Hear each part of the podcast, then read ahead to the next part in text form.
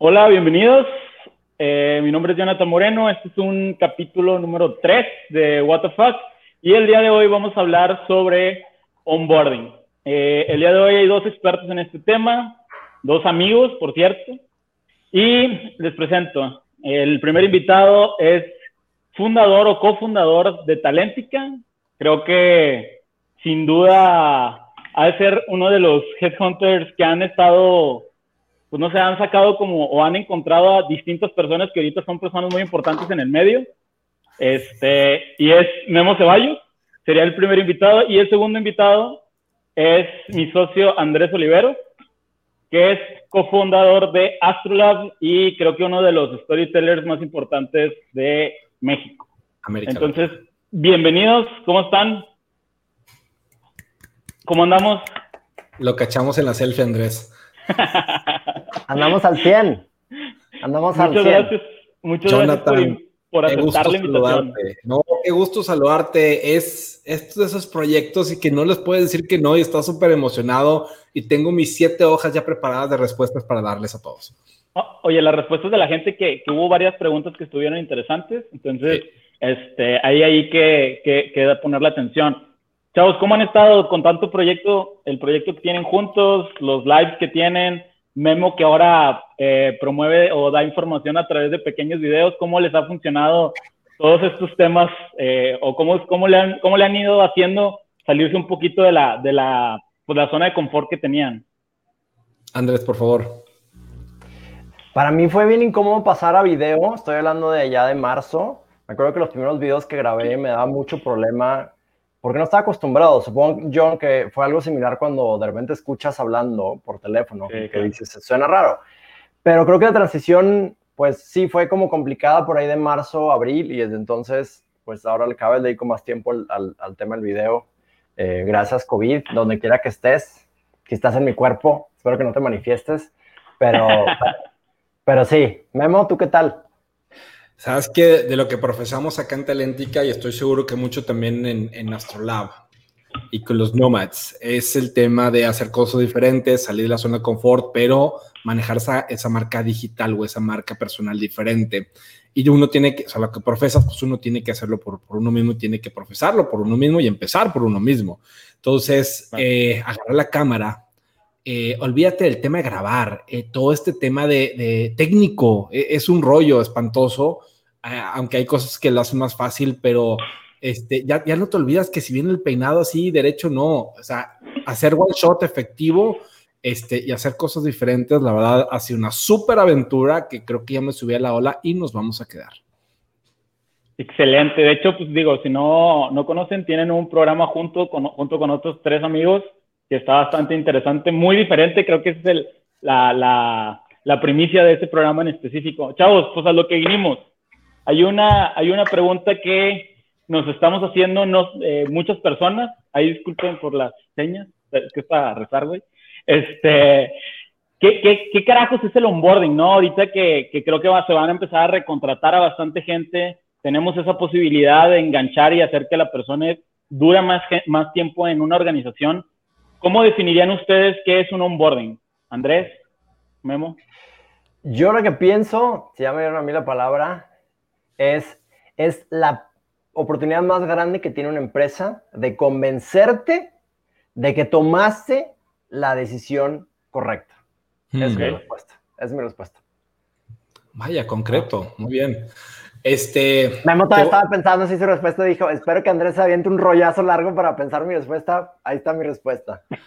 Miren, ahí les va. Si nos vamos por el lado ñoño, el lado práctico, el onboarding se carga el de planificar el recibimiento de un nuevo integrante a la compañía, tanto en su puesto de trabajo como en sus labores específicas. Si eso lo transmitimos a un lenguaje o idioma mexicano, significa vente, te damos de alta tu correo, aquí tú tienes tu taza y ponte a chambear. Entonces, la verdad, la tropicalización de ese onboarding al idioma mexicano es rápido. Necesito que produzcas lo más rápido posible y es una de las cosas que detonan un live como este para decirle, no, va más allá, tiene otro impacto, tiene otra profundidad y espero que se lo aclaremos un poquito más a detalle. Va, oye, entonces lo dejamos, está muy claro, es cómo, cómo eh, recibo a esa persona y cómo lo pongo lo más rápido al tiro para que esté lo más funcional que pueda en su trabajo. A grandes rasgos lo podríamos definir de esa manera. Sí, sí y no. Eh, es como lo recibo, déjame se la pongo bonito. Creo que eso es lo ideal en el tema, de, eh, más o menos no lo ideal. Eso es lo más práctico que hemos visto en los últimos meses en el tema de onboarding. Pero se ha convertido en necesito que chambees lo más rápido posible, lo cual no era el proceso de, onboarding, pero así se ha modificado, tropicalizado a las circunstancias del mercado hoy en día. Entonces aquí vengo tengo una duda. Eh, lo que era lo que le llamábamos la inducción Ahora es este proceso de onboarding, la inducción pertenece a una pequeña parte del onboarding. ¿Cómo, ¿Cómo, lo pudiéramos diferenciar? ¿Son dos procesos diferentes? ¿Cómo lo definirían esa parte? Eh, ¿Quieres que yo empiece? Dale, échale, échale, échale. Mira, yo, yo, me iría, yo me iría por esta definición, Jonah. De nuevo, en, en, lo que me cae un poquito el 20 y es la versión que yo tengo, el seguimiento aquí es el tema de la clave. La inducción es de uno o dos días, se acabó y hasta ahí. El tema de un onboarding va más allá, tiene más impacto, lo cual aplica y depende de la madurez también de la empresa. De nuevo, inducción uno o dos días, en tu taza, vente tu computadora a chambear. El onboarding tiene un propósito, tiene un fondo, tiene un impacto que va a pegar para bien para la empresa y es más a mediano plazo. Fíjate que yo, como siempre en un professional show, estoy en desacuerdo. Nada, lo que yo pienso es que inducción y onboarding, para mí son, en realidad el, nombre para mí es lo menos importante, John. O sea, yo lo que pienso es, lo importante es el objetivo. Eh, si lo quieres ver así como una forma más técnica, creo que se alcanzo a distinguir cómo, cómo lo está diferenciando Memo. De, la inducción es como que lo más urgente, el onboarding es una cosa que lleva un poco más de tiempo. Yo creo que es como decir aprendizaje y capacitación son nombres que van tomando como conforme van generando, o sea, mientras los directores de redes se van aburriendo los nombres, eh, yo creo que es lo mismo. Eh, otra vez, lo importante es el objetivo, o sea, cómo le hacemos para poner up to date, up to speed, o como quieras decir, a las personas en el menor tiempo posible. Eh, y, y, no acepto este, ninguna respuesta en contra, la verdad. Se me hace que, nada más, déjame terminar.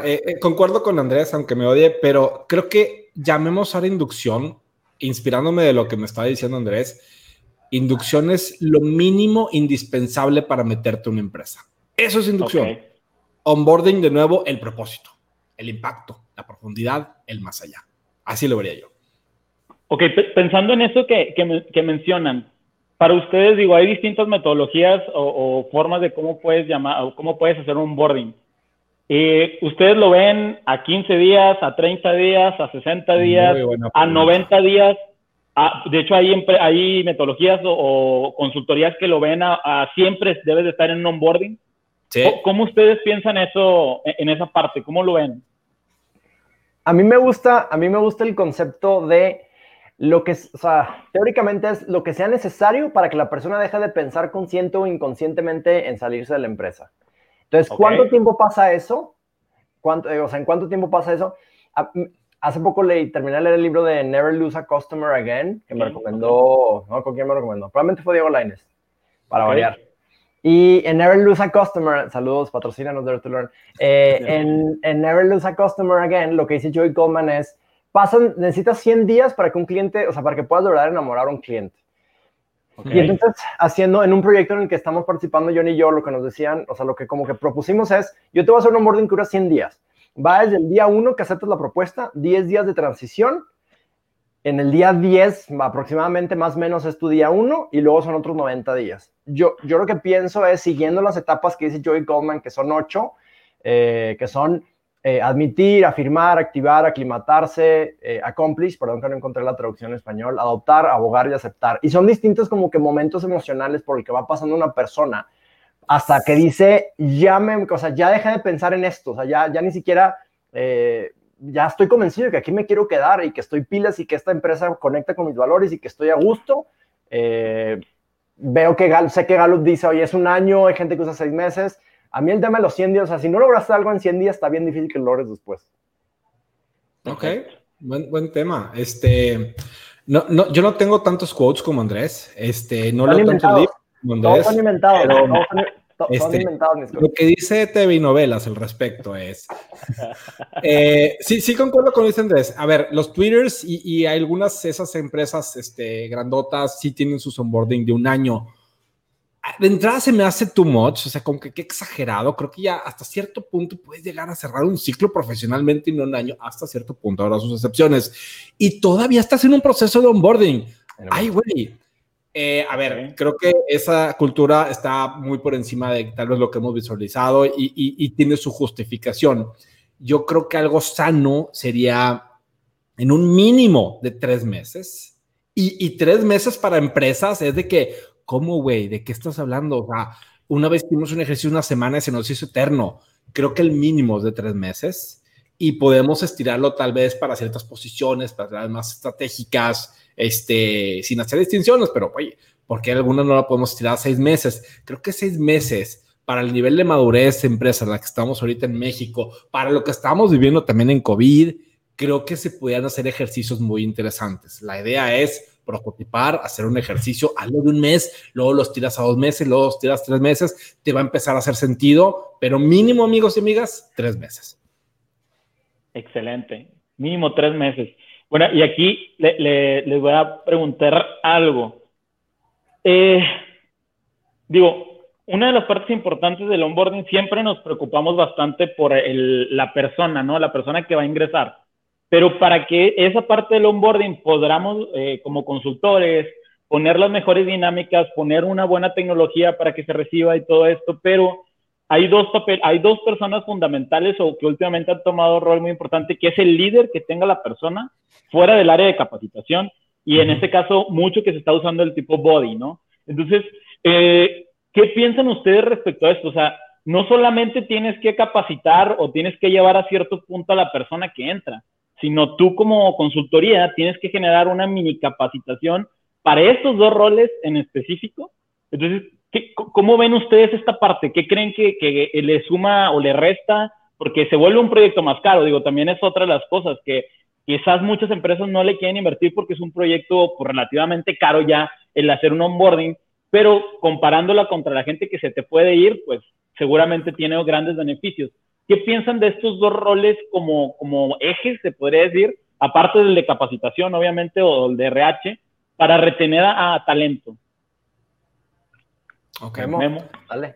Gracias. ¿Sabes qué? Eh, a, ver si no me jalan las orejas ustedes dos y, los 200 personas que nos están viendo en la América Latina. Eh, creo que el onboarding todavía es algo importante o sumamente importante de lo menos importante. Y te voy a decir por qué. Ahorita estás diciendo el rol del líder. Al día de hoy, yo, y Andrés, creo que todavía nos está comiendo la operación. Si yo me pongo en una posición de director, de VP, decimos el tema de inducción, sí, sí es importante, lo haces, no, no lo hago.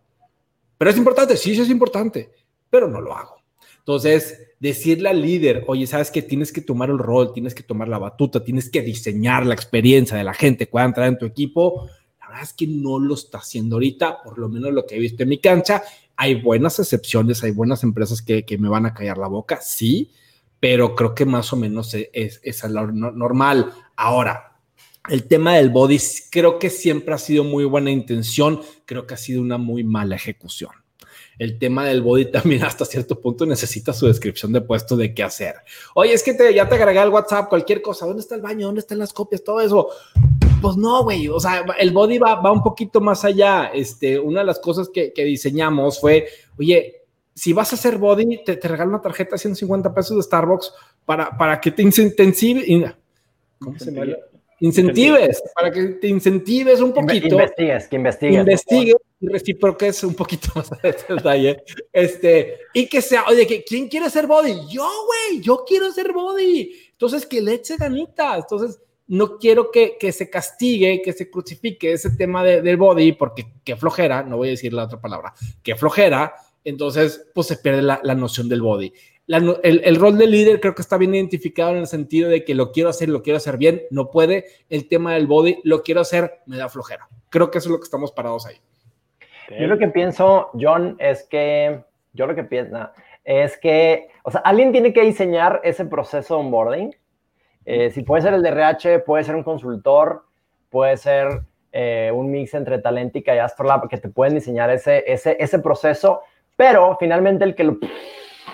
¿Vieron? Súper sutil. pero el que finalmente es el que, o sea, los que lo van a ejecutar sí son distintos perfiles. Creo que sí me, veo lo que dice Memo de que el tema de la operación, entonces no veo al líder diseñando la inducción, pero sí veo ejecutando. O sea, los que hemos tenido trabajos, de alguna forma, el líder tiene un papel bien importante, no en el que te explica toda la empresa, pero sí tiene que estar muy cerca de ti. O sea, lo que no se vale es que entres un lunes y para el jueves no te dan ni idea de quién es tu líder y no hayas hablado con él. Bingo. Eh, entonces, eso, o sea, el, líder sí tiene que estar definitivamente ahí. Eh, lo que no me gusta es que todo lo haga RH, que te manden un batito de RH a Bingo. Tampoco. Eh, o sea, ayuda más que sea una persona, un, mortal como tú, pero hay algunos detalles que ayudan también bastante. Yo me acuerdo cuando entré a trabajar a 7-Eleven, el segundo o tercer día que entré, me topé a Luis Chapa en las escaleras y me dijo, este, sé quién eres, sé que este, vienes de la libre derecho, que eres abogado, y que toda tu vida te vas a dedicar al derecho, que nunca vas a renunciar a la, profesión jurídica, que vas a revisar contratos. No, no me dijo eso, pero sí me dijo. Que tienes futuro, sé que vas a ser CEO de esta empresa. O sea, sí me dijo como que ubico y entonces para mí fue importante. Y, y ayer, o sea, la figura del CEO es importante, ¿no? Que de alguna forma se involucre de alguna forma por ti.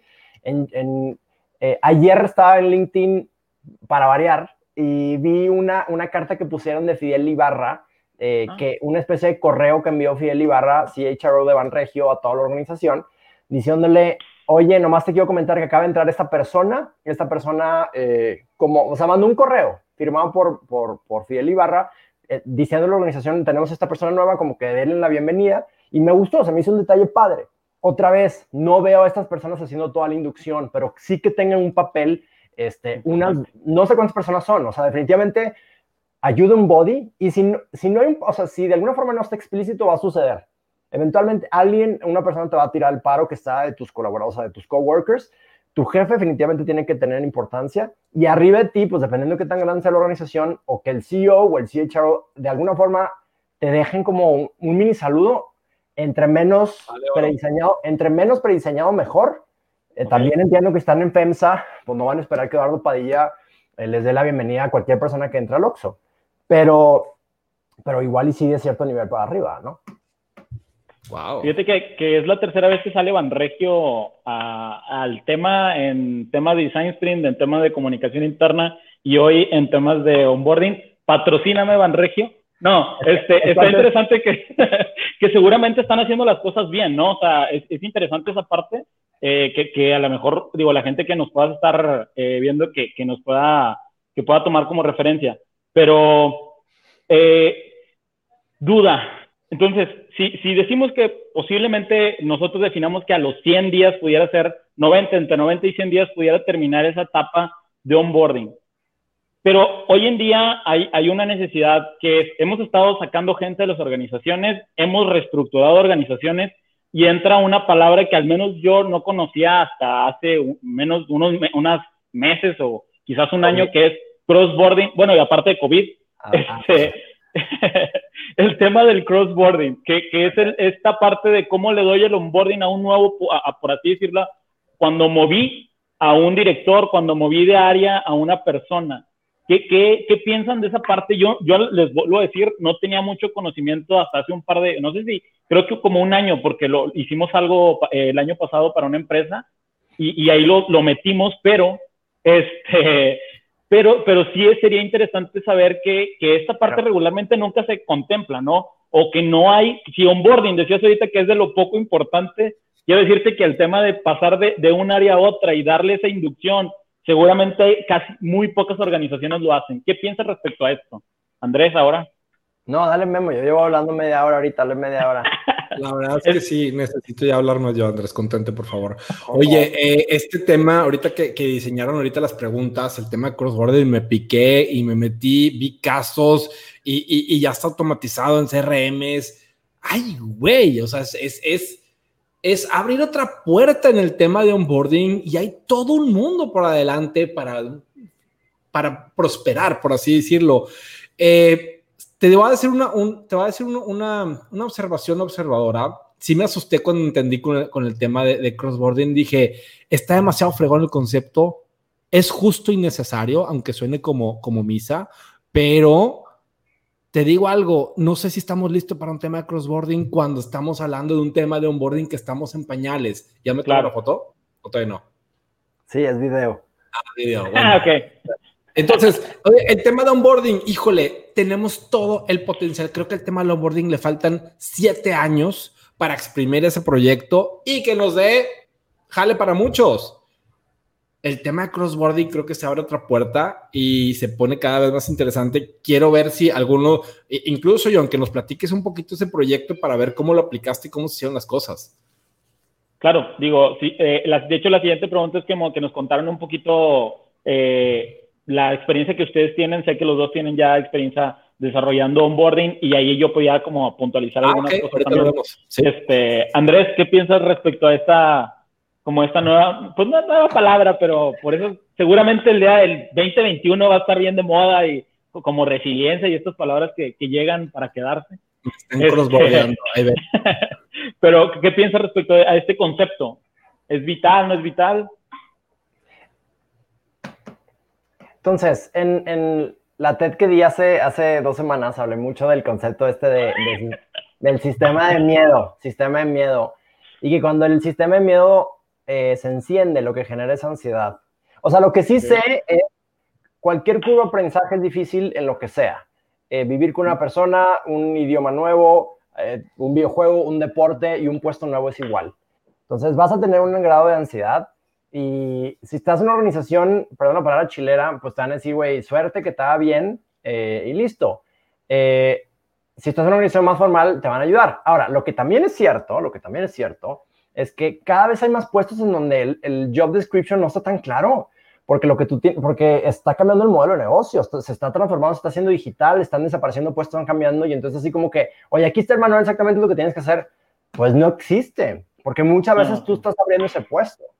Entonces, pues, o sea, en papel suena bien hacer ese crossboarding, pero qué tan difícil, o sea, qué tan realista es. Si el trabajo está muy automatizado, muy ya como definido, probablemente sea más fácil, pero si literal es, oye, abrir desarrollo de negocios, o sea, por ejemplo, yo que vine aquí a abrir la oficina de Astrolab en la Ciudad de México, pues, ¿cuál crossboarding, güey? O sea, el cross, o sea, pues literal es lo que aprendí en Monterrey, que además lo aprendí yo, pues venir aquí a implementarlo y, y igual corporativos, oye, me acuerdo mucho la historia del, mexicano que abrió Mars, que literal lo que leyeron fue un maletín donde venían los cinco principios de Mars, los cinco famosos principios, y literal fue, güey, que estaba bien, aquí están estas tres barras de chocolate, ánimo.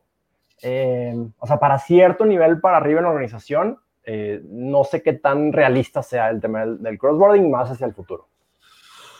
Bomba de humo. Bomba ya sé. Buena no, no, digo, porque, porque sí tiene razón en cuanto a que se están creando nuevas, nuevas posiciones y, seguramente apenas acabas de definir el puesto. Pero creo que sí debería haber como un pequeño manual como para decir, oye, pues las cosas son, o sea, mínimo un checklist, ¿no? O sea, creo que, bueno, pienso que algunas organizaciones y ese checklist de pasar estafeta de uno a otro tampoco se tienen.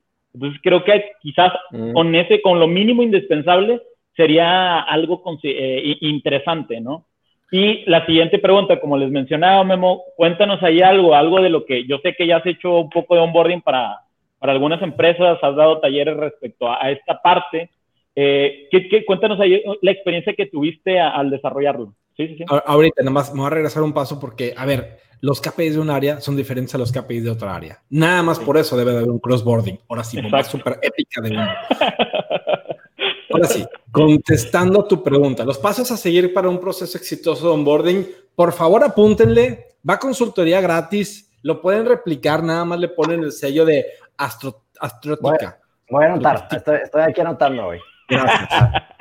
Amigos y amigas, el punto número uno para hacer un paso con impacto en el tema de onboarding, lo que tienes que revisar es el volumen de gente, porque no es lo mismo si llega una sola persona a que si te entran 200 personas. Desde ahí es toda la punto de referencia cómo vas a atacar el onboarding. Segundo, y muchos creen que el tema de onboarding es el impacto y lo bonito y lo fancy y que vámonos todos al journey. Sí, eso está padre, pero creo que el onboarding empieza, amigos y amigas, importantísimo. Esto es la súper épica marca. Que esté el escritorio listo, que esté la documentación lista, que esté la computadora lista. Hay gente que dice, no es parte de ah, los higiénicos. O sea, el contrato en tiempo y en forma y que esté bien hecho con todas las prestaciones. El tema del, el tema del, del micrófono, iba a decir, del teléfono, el tema del asiento, todo eso es importantísimo. De nuevo, hay gente que dice que es onboarding, ahí dice que no, gente no es, que no es onboarding, creo que todo es parte de la experiencia y creo que sí debe estar adentro. Tres, el impacto que quieres tener, lo que quieres transmitir. Sí, está bien padre todo el tema de los valores y somos familia, todas las empresas son familia. Hay de familias a familias y hay mensajes que quieres transmitir. Entonces, el impacto y el mensaje es distinto. Incorporación al área este es de mis ejercicios favoritos. Una cosa es lo que ahorita, como dice Andrés, que siempre se lo dejan a RH y la verdad es que no.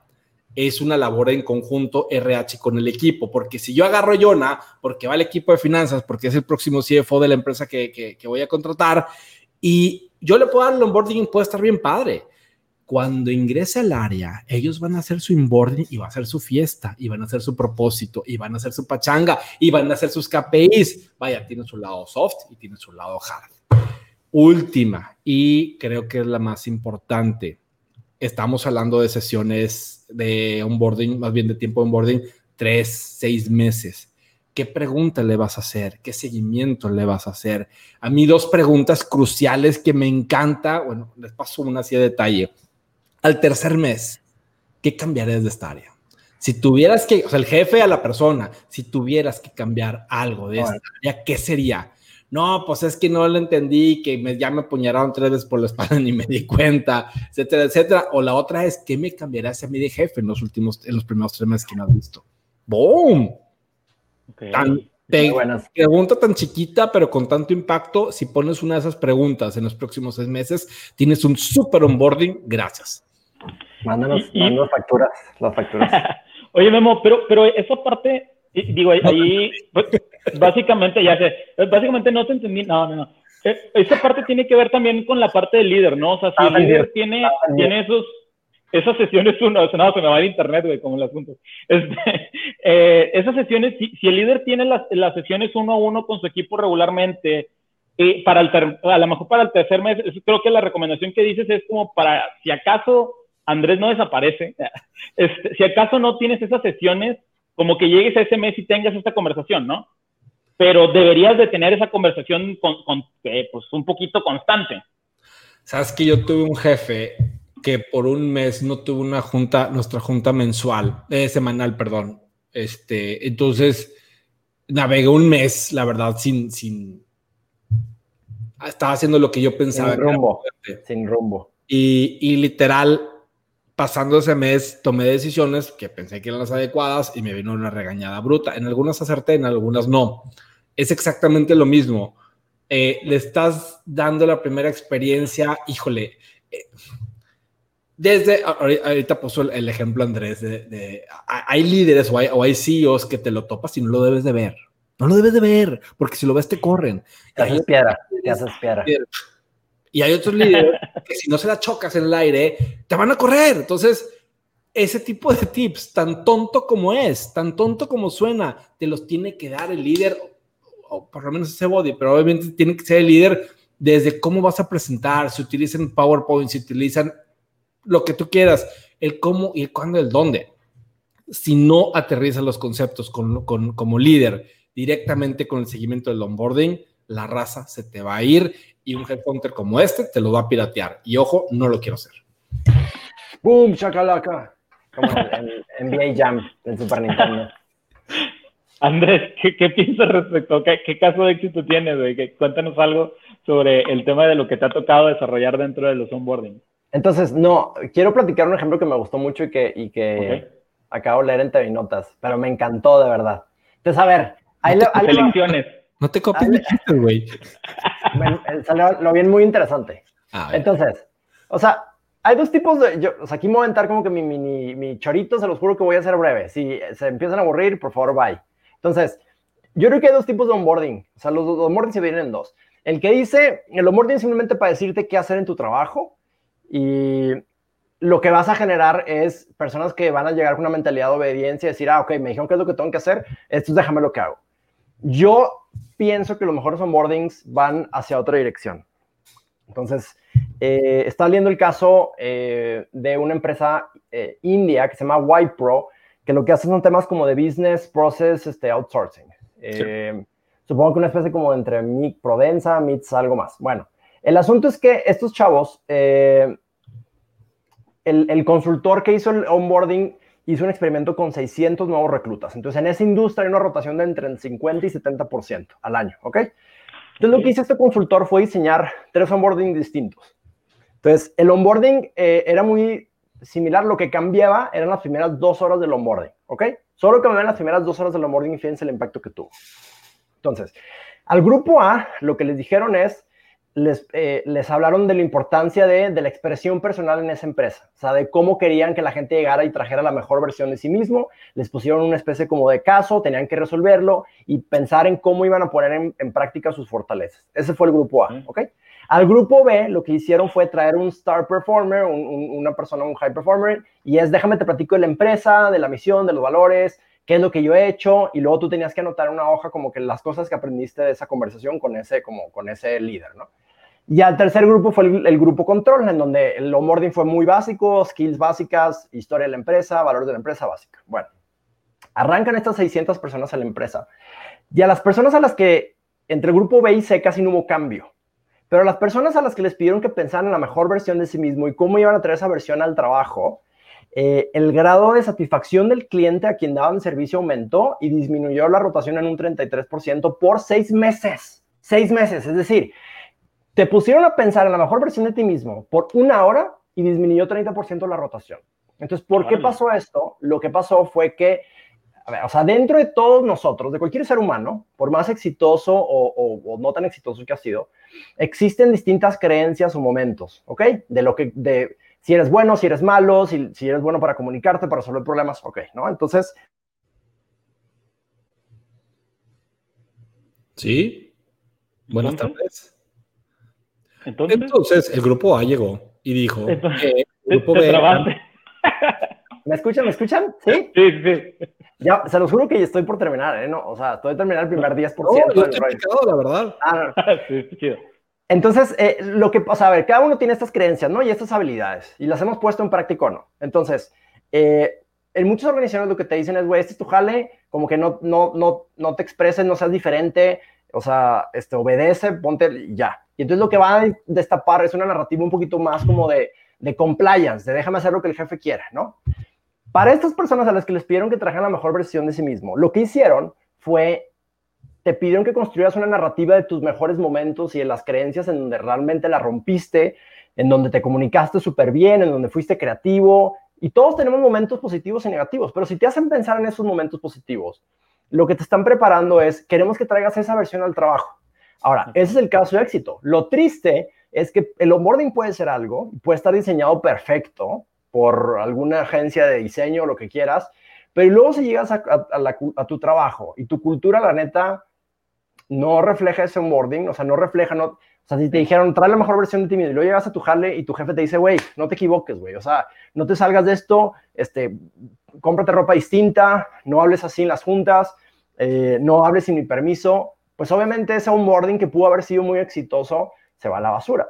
Entonces, si el onboarding no está conectado con la cultura organizacional, eh, pues entonces no sirve para nada. Al revés, hasta es cínico, ¿no? Porque te prometen algo súper grande, llegas a la organización y te das cuenta que no es cierto, que no se premia la curiosidad, que no se premia el aprendizaje, que no ves el impacto que tiene tu trabajo, que no hay líderes inspiradores, te vas a ir al, al siguiente día. Sabes que tengo tanta envidia de tu buen comentario que quiero tener un comeback, pero no se me ocurre nada porque fue muy buen comeback. Felicidades. sí, fue muy buen comentario. De, de, hecho, una de las cosas también de, de las que mencionaste, el tema de, de, para cuánta gente lo haces. Digo, a mí me tocó participar en uno donde se planteó casi un onboarding que, que iba a tener casi la misma experiencia la parte operativa con la parte directiva. ¡Wow! Eso es súper cool. Pero. Pero, ok, pero. este, sí está muy interesante, pero no tienen los mismos medios. No hay el mismo presupuesto. No hay, no, no, la persona no la ganchas de la misma manera. La motivación, el propósito de las personas no es el mismo. Entonces, pues lamentablemente, a pesar de que se quedó en una buena idea y se tuvo que hacer un, o sea, nosotros entramos como para hacer el, volver a rediseñar ese, ese onboarding. Entonces, y, y después te digo, eh, creo que en su momento yo platicaba contigo que yo considero que el onboarding debería ir desde la parte de la selección porque desde ahí pudieras curar muy bien a las personas para saber cómo llevarlas, porque esa primera parte se puede decir que lo llevas de A a B y luego de B lo puedes llevar hasta Z ya en el proceso de onboarding o, o con onboarding, no crossboarding, como lo queramos poner en la línea del tiempo. Pero eh, sí considero Muy, muy, muy relevante, perdón, eh, sí considero muy relevante el tema de sí tener que saber muy específico qué puede mover a esas personas y cómo las puedes ganchar. Ahorita mencionaba allí, eh, creo que eh, Santiago, Juvencino Santiago, del tema de enamorar a la persona, a la organización. Este, creo que sí, sí se enamora de una manera muy diferente a un directivo como a, una persona de operaciones. Y, y, aquí es donde quería yo puntualizar. A mí me tocó hacer algo para, para una organización donde no recuerdo si era cada tres meses había una fiesta patronal y los lunes sí o sí, toda la planta no iba, o sea, iba un 20% de la planta. Y, y, los datos era, ¿por qué? O sea, la empresa me dice, oye, pero ¿qué hacemos para que, pues ahí muchas veces ya se ventan la tercera falta y tengo que darlos de baja? Entonces, lo que propusimos fue, eh, que creo que ahí se va, este, creo, creo que allí se va, no, sé si es parte de los onboarding, pero sí es una parte de estrategia de, RH, este, que, que sí, sí, viendo la cantidad del dinero que se perdía al sufrir tanto de ese abandono de trabajo por al menos un día, era más fácil que la empresa le dijera, ¿sabes qué? Yo por esa fiesta patronal voy a invertirte 100 mil pesos en Cheve, pero cámbiala un día, o sea, hazla el sábado, no el domingo, para que no me faltes el lunes. Y eso funcionó. Entonces, también hay que ser muy específicos, que hay, hay lugares en países, pensando solamente en México, las cuales pasan, cosas muy singulares de ese lugar, Entonces, eh, hay que considerar eso, Andrés. ¿Me? Sí. o sea, no, pues hay que poner, o sea, sí, hay que entender, o sea, es que me quedé pensando en lo que decías. O sea, el incentivo económico y el como que el incentivo a corto plazo, como la fiesta, el, dinero, como que las cosas así muy a corto plazo son bien peligrosas de manejar, porque se te pueden salir de control bien, o sea, el ser humano, el ser humano se acostumbra bien fácil, ¿no? Eh, y cuando te quitan, o sea, te dan un premio dos o tres veces eh, extra, pero luego ese premio ya lo estás exigiendo, ese premio económico lo estás exigiendo, y si te lo quitan, te pones de mal humor. Entonces, por eso, me acuerdo que en un episodio hace poco de un Professional Show hablábamos que si lo importante era el dinero, lo importante era algo más. Y obviamente el equipo en el que yo estaba, destrozamos al, equipo en el que estaba Memo, pero eh, no, simplemente lo que digo es, es complejo, o sea, y no hay respuestas absolutas.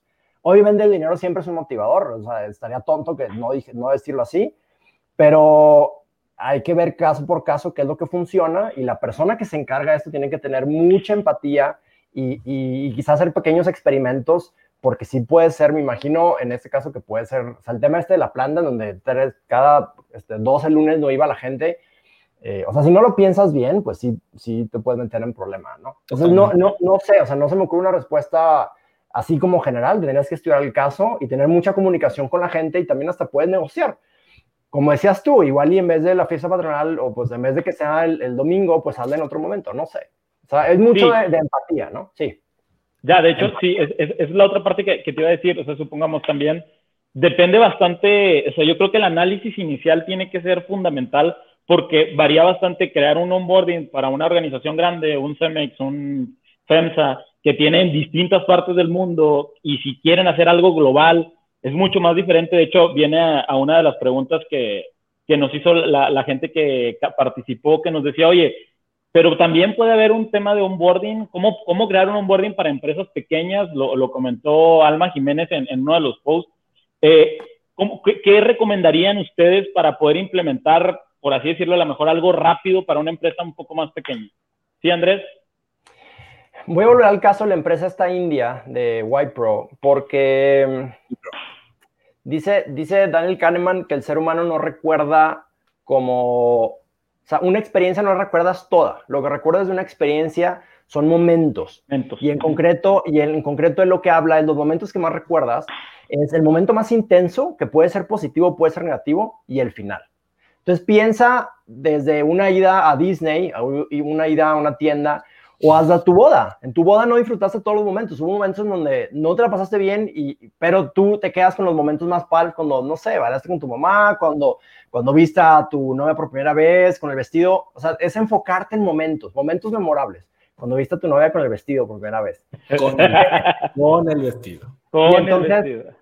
Eh, lo que quiero decir es, digo, esto aplica en realidad para corporativos o para empresas pequeñas. En el libro Power of Moment, los hermanos Heath lo que prueban es cómo si tú logras diseñar una experiencia, pero enfocarte en algunos pequeños momentos, con eso puede que sea más que suficiente, porque va a ser imposible que toda la experiencia de onboarding sea perfecta. O sea, no, no va a suceder.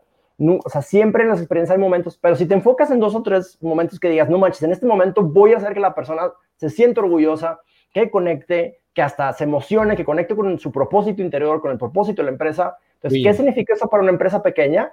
Pues diseñar dos o tres de esos momentos. Puede ser una conversación con ellos donde están, no sé, algunos de los, de los fundadores, o puede ser un momento donde invitan a clientes a hablar para presentarle casos de éxito. No sé, o sea, pensar en pequeños momentos y ni siquiera tienen que tener demasiada producción pero otra vez es pensar muy bien en esa persona, ponerte en sus zapatos, con un mapa de empatía, con un journey map, con lo que quieras, pero decir cuáles son los dos o tres momentos que necesito hacer, que necesito, o sea, crear para que la persona diga, me quedo, la compro y aquí me quedo. Perfecto. Memo, ¿qué, qué piensas respecto a esa, esa, pregunta que nos hizo Alma? En el libro de Harry Potter, porque son okay. los únicos libros que yo leo, este, y es lo único que puedo citar. Este, okay. no era un paso atrás porque alguna vez, no, no, lo implementé, pero alguna vez se lo propuse una empresa que no sabía exactamente qué hacer con un, con un uh, rediseño de onboarding. Chécate este ejercicio. Vas a agarrar tres o cuatro personas de tu empresa, un recién persona que ya llegó, dos, alguien de seis meses, alguien de un año y alguien de cinco años. Vamos a agarrar esas cuatro personas. Te vas a ir con la empresa enfrente. Yo no me importa si la empresa enfrente es manufactura, es financiera, es lo que quieras. Y vas a hacer el mismo ejercicio vas a hacer la misma, vas a una mesa de trabajo y vas a decir, ayúdenme a diseñar un nuevo onboarding. Entonces, así vas a tener diferentes puntos de vista. Pero ojo, a mí lo interesante es que la gente que ha pasado por varios años y por varias etapas tiene un feeling, tiene un conocimiento. Híjole, me hubiera gustado que fuera así. Va a agarrar lo bueno, va a desechar lo malo y se va a empezar a pulir un ejercicio gratis, bajo costo y de mucho impacto. Eso por un lado. Por otro lado, oye, específicamente, ¿cómo podemos manejar el proceso de onboarding en pequeñas empresas? Eh, creo que se tiene que también hacer, ahorita hablamos sobre el tema del tamaño, este, y el tema de si son pocas empresas, me imagino que vas a tener 15 incorporaciones al mes, pero si tienes dos o tres, se puede hacer adoptar el tamaño de la empresa sin perder el impacto y sin perder el seguimiento. Hay dos claves en el tema de onboarding, de nuevo, impacto seguimiento, o sea, el pacto y el follow-up, básicamente. Y eso sucede indistintamente el tamaño, indistintamente el giro, y más que un tema del journey que esté bien padre o que no esté bien padre, el follow-up y el tamaño, ese va a ser realmente el impacto que quieras tener en tu gente y te lo va a agradecer la gente. Va, de hecho, ahí, ahí creo que ya, ya mencionaron la otra pregunta de ella, era como qué puntos eran indis indispensables sin importar el tamaño de la empresa, eso creo que queda ya un poco más sí. claro. Y otra de las preguntas que hizo el público fue, eh, de hecho le hizo Elizabeth García, es, ¿qué hacer con esos em eh, empleados que demostraron competencias y en su día a día no encajan con la personalidad ni los métodos del líder o del body en este caso?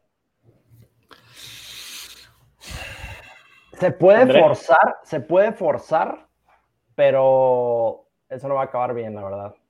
O sea, yo pienso en, a ver, déjame pensar en algún ejemplo. Si se te ocurre un ejemplo, Memo, Sí, Además, déjame entender, es, es, alguien que en su inducción no se entendió con el líder y con el, y con el body y no sabe, oye, estoy súper perdido, perdido en el tema del onboarding. Y o no sea, tengo la es, como, ajá, es una persona que, que sí es competente, es una persona que sí es este, muy, muy, que, que, que sí es bueno, inteligente y todo, pero quizás por la forma en cómo es el, el líder o el body, o, o esto decían que, que si no tenías la congruencia con tu cultura y con el onboarding puede estar fallando básicamente yo creo que va por ahí la pregunta de... ¿Puedo contestar? De... ¿Puedo contestar? Sí, claro, de Elizabeth. Ya tengo una respuesta. Una, una, respuesta, tienes una respuesta. Te voy a decir, Estefan, ¿cómo se llamaba la, la compañera? Elizabeth. Elizabeth. Elizabeth, te voy a decir, si eres tú la que está sucediendo esta, primero lo que te quiero decir es que no estás sola. Segundo, eh, hay varios ejemplos de esto. Lo que te puedo decir es, pasa por ese proceso documentalo y juega el juego que te están enseñando. Y lo vas a documentar. Y a los dos meses o tres meses, que seguro, una semana que seguro estás durando ese onboarding, vas a presentar tu contrapropuesta, vas a presentar tus hallazgos y vas a presentar tu contrapropuesta. Y créeme, si tú crees que con un buen boarding ibas a, a, entrar con el pie derecho, con esa contrapropuesta vas a empezar con los dos pies adentro y de esa manera vas a tener mucha mejor marca profesional dentro de la empresa. Boom. Me gusta. Andrés. Saludos a Gaby que por ahí anda. Yo, yo, quizá más bien, yo lo que, o sea, como que mi respuesta, John, iba enfocada más bien a, así, en el onboarding te das cuenta de que no encajas tu perfil con esa organización. Entonces, ¿qué hacer en ese sentido? Otra vez, tienes las competencias, tienes las habilidades, eh, si eres un financiero, si eres un ejecutor, etcétera, pero puede ser que no, puede ser que no encajes, que no encajes con el, con la audiencia, o sea, con la cultura. Y sí es verdad, o sea, yo pienso en una empresa donde, no sé, por ejemplo, Heineken, Heineken México, o por ejemplo un... Ya dejen de eh, decir FEMSA y Heineken, por favor, y Wipro. Pues Heineken ya no tiene nada que ver, güey, ya no, digo, ya sé que FEMSA tiene, bueno, ok, eh, déjame poner otro ejemplo. Mm, trabajar en Red Bull, por ejemplo, trabajar en Red Bull, ¿no? Red Bull o trabajar en, en una empresa de, no sé, si es una persona, es una empresa muy ñoña, muy como de, consultoría en temas de tecnología y llega una persona como que más social, eh, puede ser que no encaje. Y entonces, X, digo, si tú te quieres tratar eso y, eh, pero no creo que todas las empresas sean para todo el mundo. Por ejemplo, hay una empresa que se llama Blackwater o BlackRock. No, no, no es BlackRock. Es esta empresa de... de... Black Trust. No, ay, se puso súper de moda por un libro que... El de Black Panther. No, el de... el de Ray Dalio. Black, creo que se llama Blackwater Associates, que es el fondo que ha tenido el mejor retorno en la historia de los fondos de Ray Dalio. Y es una empresa en donde practica una cosa que se llama la transparencia radical. Entonces, para que se den una idea, todas las juntas se graban en video, absolutamente todas, y cualquier persona de la organización puede ver todas las, o sea, que la junta que él quiere. Si quiere ver la junta que tuvo el CEO con el CFO, la puede ver. Entonces, a ellos le han funcionado, pero es una cultura que también te puede poner demasiada presión. Entonces, hay gente que dice, hay gente que dice ni madres. Eh, o una organización que está demasiado enfocada en la persona y te traes a alguien que sí es un gran vendedor, pero es una persona que igual y hace cosas medio oscuras o, que medio no necesariamente rompe la ley, pero sí este, quizás se pasa como de, medio gris ahí, pues no, no va a chocar porque igual el founder va a decir, oye, lo siento, porque aquí es más importante la persona que cerrar ese deal o sea, ese tipo me refiero, o sea, y eso en el onboarding lo tienes que darte cuenta. Finalmente es una especie como de noviazgo, güey, en donde dices, ¿sabes qué, güey? No, no quiero, güey. O sea, según yo me caías chido, pero conocí a tus papás, güey, y a tu hermano que es un borracho, güey, y, me la hace pedo, y no, bye, ¿no? Ya no quiero eso, ¿no? Eh, por ahí va. O sea, básicamente dices, creo que, para eh, ejemplificarlo, es igual como el tema de los espacios abiertos, ¿no? No es para todas las organizaciones el, el trabajar de esa forma. O sea, tendrías tú que ver en este caso Elizabeth, si, esa cultura que tienen tus jefes, en caso de que seas tú, empata con, con las competencias o lo que tú quieres en una organización, ¿no? Digo que también entendamos que ahorita está complicado el conseguir un empleo y quizás te vas a tener que aguantar un poquito, pero este, es interesante. Aquí hay otra pregunta que, que eh, puso Diego Cortés. ¿De qué depende más el éxito de un onboarding? ¿Del material y proceso o de los instructores participantes? Yo creo que los dos, sí, sin duda. ¿Qué piensas ahí, Andrés? Ya se agarró la barba. Ya valió. Oigan, ¿puedo, conectar con un punto de atrás y le podemos poner tantito stand-by a la pregunta de Diego. Ahí déjala, por favor, para que, no se olvide. Creo que lo fácil de, nosotros los consultores, cuando llegamos con un cliente que nos llama para atender cualquier necesidad, es, oye, necesito hacer una recalibración, un rediseño, y lo primero que hacemos es bruto, vamos a darle, pum, pum, pum. Pues obviamente no le decimos que no a ningún proyecto pero creo que son pocos los consultores, y ojo que yo estoy, me estoy embarrando de frente, ¿no? somos pocos los consultores que, que, no hacemos ese primer approach y decimos en dónde realmente están parados. Es como el mismo ejemplo, no todo el mundo estamos eh, eh, listos para una, una eh, oficina abierta, todos quieren ser Google, no todos están listos para ser Google, aunque tengan el dinero.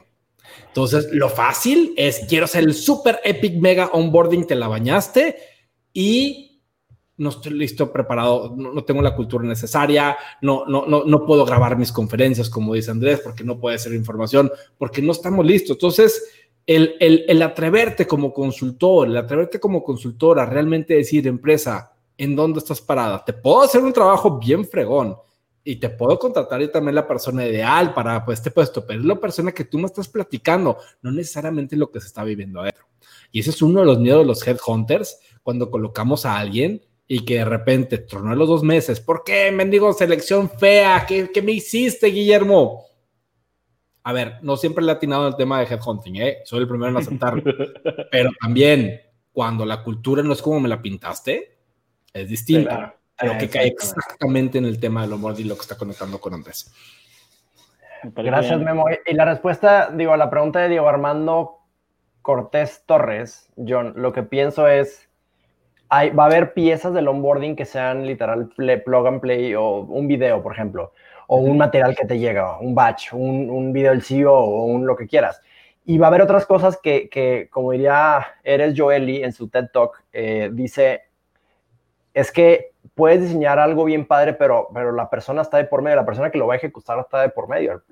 La persona muchas veces es el problema. Si no tienes un buen trainer trainer, si por ejemplo en el onboarding tú lo que quieres es una junta con tu equipo al final de la semana y la raza le da flojera a esa junta, o no, lo has, o no los capacitaste bien, no los explicaste la importancia de hacerlo, y entonces quizá más bien hablaron de ellos en vez de preguntarle cómo se había sentido.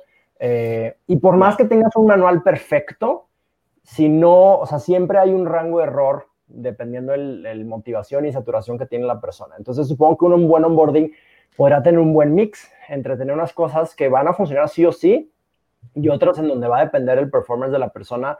Eh, y como quiera ahí en ese performance, siempre puedes hacer algo en donde tú podrías estar, darle mucha claridad, mucha motivación, muchas herramientas al líder, al equipo, al body, al WRH, al WRH, al WDTI. O sea, o sea, le puedes dar muchas herramientas y eso puede ser que disminuya un poquito el, porcentaje de error de, o de, de, que no salga bien, pero siempre está la posibilidad de que salga mal. Va, me gusta. ¿Algo más ahí que agregar, Memo? Este, déjame ver aquí mis apuntes, porque sí me tomé unas horas en hacer mis apuntes. Fíjate que dije todo lo que tenía que decir. Si hay preguntas del público, échelas ahorita para la consultoría gratuita, aprovechen. Creo que, Andrés, creo que ahí te, no sé si esta es la empresa, me imagino a la que te referías. ¿Sí es esa? Gracias a Rodrigo. Robo Ranco, saludos. Según yo te vi caminando hace poquito por Nuevo León, acá en la Condesa. ¿Eras tú o no? Nuevo León. en la, calle. la calle Nuevo León. La calle. Excelente. Bueno, mientras, si hay una pregunta, los invitamos a que la hagan, pero ¿a quién pudiéramos estamos, estar leyendo para darnos como ideas sobre temas de onboarding? ¿Qué blogs, qué, qué libros nos podrían recomendar? Ah, ah yo sé que Memo no de tanto de libros, pero sí de post. Ahí, ¿qué, qué podría recomendar? Andrés, por favor, ilústranos, poeta. Yo solo voy a recomendar 12 libros. Me voy a ver práctico. Esta es mi lista número de los 10 libros. No, yo definitivamente diría El poder de los momentos de los hermanos Heath, Power of Moments. Eh, Gallup hace muchas cosas. A mí me parecen un poquito aburridas, pero creo que tienen muy, buena, muy buenos datos. O sea, tiene muy buenas... Muy, sí, muy, pero tiene mucha buena estadística. Eh, definitivamente en Thinking Fast and Slow, el que quiera nerdear para entender el tema de sesgos y así, ok. Eh, Influence de Robert Cialdini, en donde explica el poder de la prueba social, el poder de la, de la autoridad, de la reciprocidad, de la congruencia, de cómo eh, es mucho más fácil que alguien haga algo cuando ya le pediste que pensar en eso. Es decir, si tú le pides en el día uno a una persona decir, ¿qué opinas de usar Planner para mostrar el checklist a los líderes y no se ingresan pensando en 45 días? Memo. No, espérate, déjame ¿Qué opinan de usar el planner? O sea, el planner es una herramienta que tienen ahí para mostrar el checklist y no ingresos pensando en... Marisa, Marisa, súbete a la práctica. Te mandamos el link y te subes y nos explicas qué onda. Ándale, eso está Ándale, sí. Ahí va, ahí va, ahí va, ahí va, ahí va. No, déjame, se lo copio. No, es que no sé dónde es ella, güey. Ella está en YouTube. Te lo voy a poner ahí. Mándale un mail. que nos pregunte en vivo, que se agregue, que nos pregunte en vivo y, platicamos los últimos cinco minutos con ella. Lalo, no puedes entrar. Lalo Lira no puedes entrar. Lalo, Lalo va a estar, va, va a estar en, en, los próximos. Dile a Lalo que, Lalo sí, va a estar. Lalo va a estar, Lalo va a estar. Este... Oye, Isa, nada más que no sea una pregunta que nos deje en ridículo de que no, no sabemos nada. Sí, porque no no, porque se suba Marisa, le haga la pregunta y todos, mm, no, la neta no se va ahí. bueno, si se puede, si se puede subir al, live estaría genial. Este, ahí le dejamos el link. Bueno, decías, te faltaban cinco libros, Andrés. ¿Cuáles eran los otros cinco libros? No, pues yo, quizá también más que libros, eh, cosas de design thinking, o sea, que te ayuden a pensar en la persona, en el usuario, más que en ti. Vamos, Marisa, ¿cómo estás? Hola, ¿cómo estás? Hola, soy de Perú, yo soy de Perú, ¿cómo están? Mucho gusto. Hola, ¿cómo estás? Gracias por estarnos viendo. Oye, Marisa, este, que, que, gracias por echarte la vuelta. Platíquenos a detalle tu pregunta para digerirla aquí entre, entre estos expertos, por favor. Ya, lo que pasa es que eh, yo estoy en una empresa de químicos que vende pinturas, pinturas para pared, pinturas para, para todo lo que les rodea, pared, madera, autos, todo. Entonces, eh, y tenemos a personal administrativo y también tenemos personal operario. Entonces, eh, para pensar un poco en, cuanto a los administrativos, justo lo que contaban de que hay esta distinción de que no es lo mismo enganchar a un operario que enganchar pues a un personal directivo. Eh, hicimos un planner un poco para hacer de que el, el, líder sepa cuál, cómo tiene que ser este journey de qué tiene que hacer su primer día, su primera semana, este, conectarte con tu body, a los 15 días por lo menos haber tenido este haber conversado con tu líder y tu líder debe haberte hecho tus objetivos, ¿no? Y así durante tus primeros 45 días. Ok. ¿Ya? Entonces, en el plan es como que es súper bueno, pero es como después pensando, es cómo hacemos para que la gente lo use más. Eso es como, y cómo, y cómo lo ven ustedes, cómo lo recomiendan, porque sí es un checklist y está toda la información, pero es como en el día a día eh, puede caerse porque lo implementas, pero el líder no lo usa. ¿no? El, líder no lo usa o, el, nuevo, el nuevo ingreso sí, y el nuevo ingreso está como que persigue al líder, pero el líder no termina de entenderlo bien. Entonces, como, ¿qué recomendarían ustedes? Oye, Marisa, una pregunta. Y, y, si te toca la nariz es que no la quieres responder porque te compromete con tu, estás en vivo y te compromete con tu empresa. Pero un onboarding como que diseñaste que preliminarmente le hablaste, oye, pues bastante bien, felicidades. Pero la pregunta del millón, ¿tu empresa ya estaba lista culturalmente hablando para un onboarding así?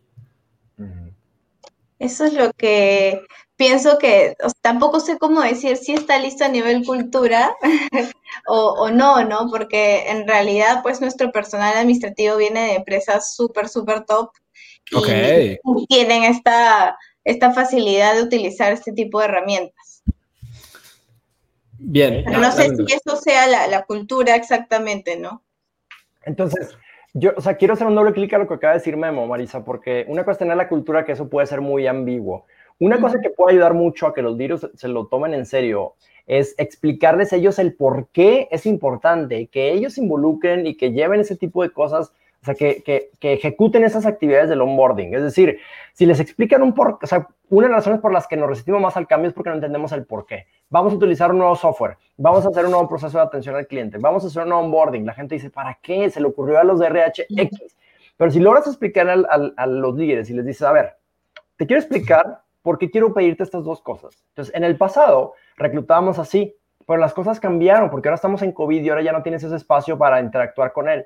Por eso ahora te queremos pedir este, que cumples este checklist y tú necesitamos que tú nos digas cómo le vas a hacer para que sí lo hagas, porque cuando lo haces bien, la rotación disminuye, en un 42% y cuando no se hace bien, lo que quieras, ¿no? Pero explicar el por qué le estás pidiendo los líderes, eso otra vez no va a garantizar que los líderes lo hagan, pero definitivamente sí, va, a va a disminuir su resistencia al cambio y vas a tener más probabilidades de que en efecto lo hagan y hasta puede ser que lo hagan bien si los inspiras. Totalmente. ¿Puedo conectar con Andrés? Sí. Gracias. Eh, ahorita Andrés dio un ejemplo súper interesante de tres eh, tipos de focus group que hicieron para el tema de onboarding. Y recuérdame un poquito, Andrés, el, primero que le pusieron toda la experiencia y todo el vibe, tuvo como que un porcentaje de efectividad o de retención, llamémoslo así, súper interesante. A los líderes les encanta que le hablen con datos, con porcentajes, con números.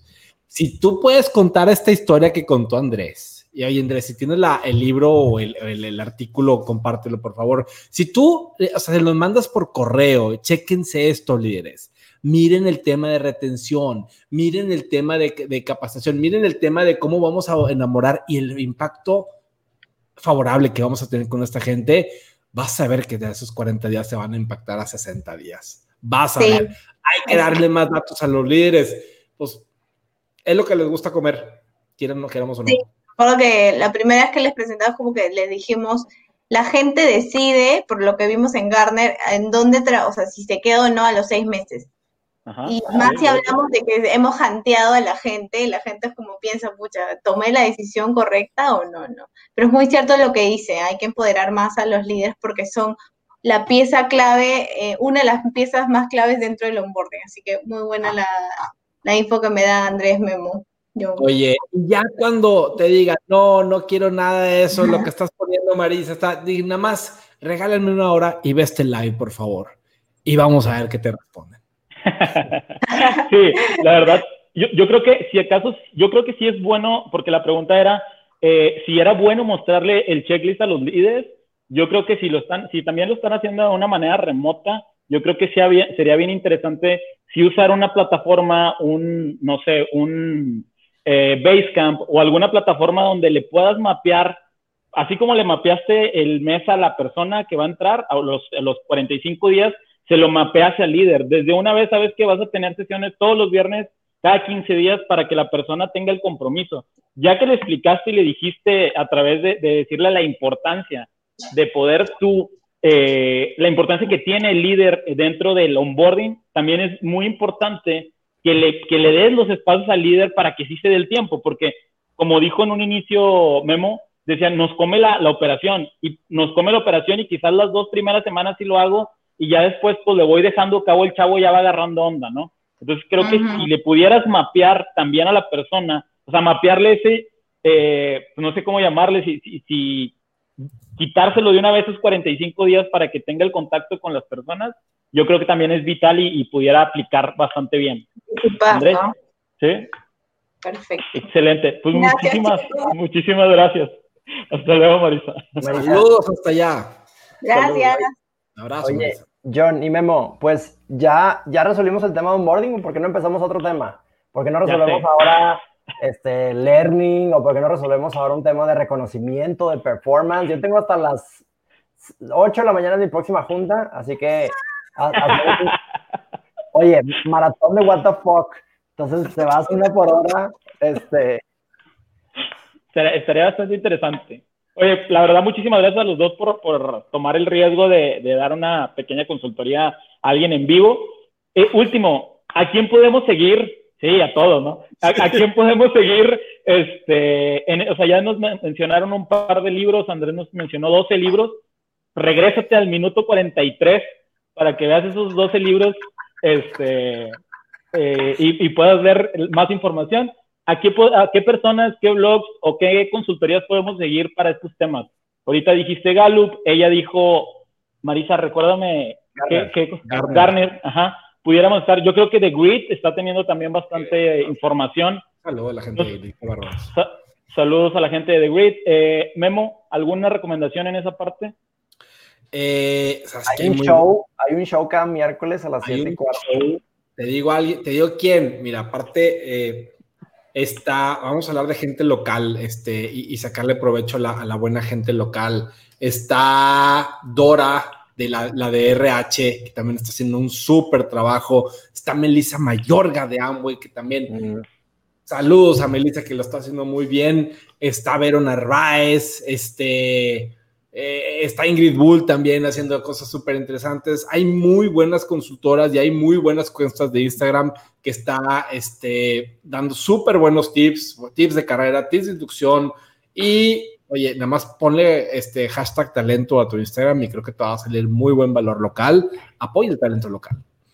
Excelente. ¿Dónde los podemos seguir a los dos? Porque los dos postean demasiado todos los días en LinkedIn y en Instagram. Cállense. No, no, no, no, no, lo digo bien. O sea, ¿dónde los podemos seguir, güey?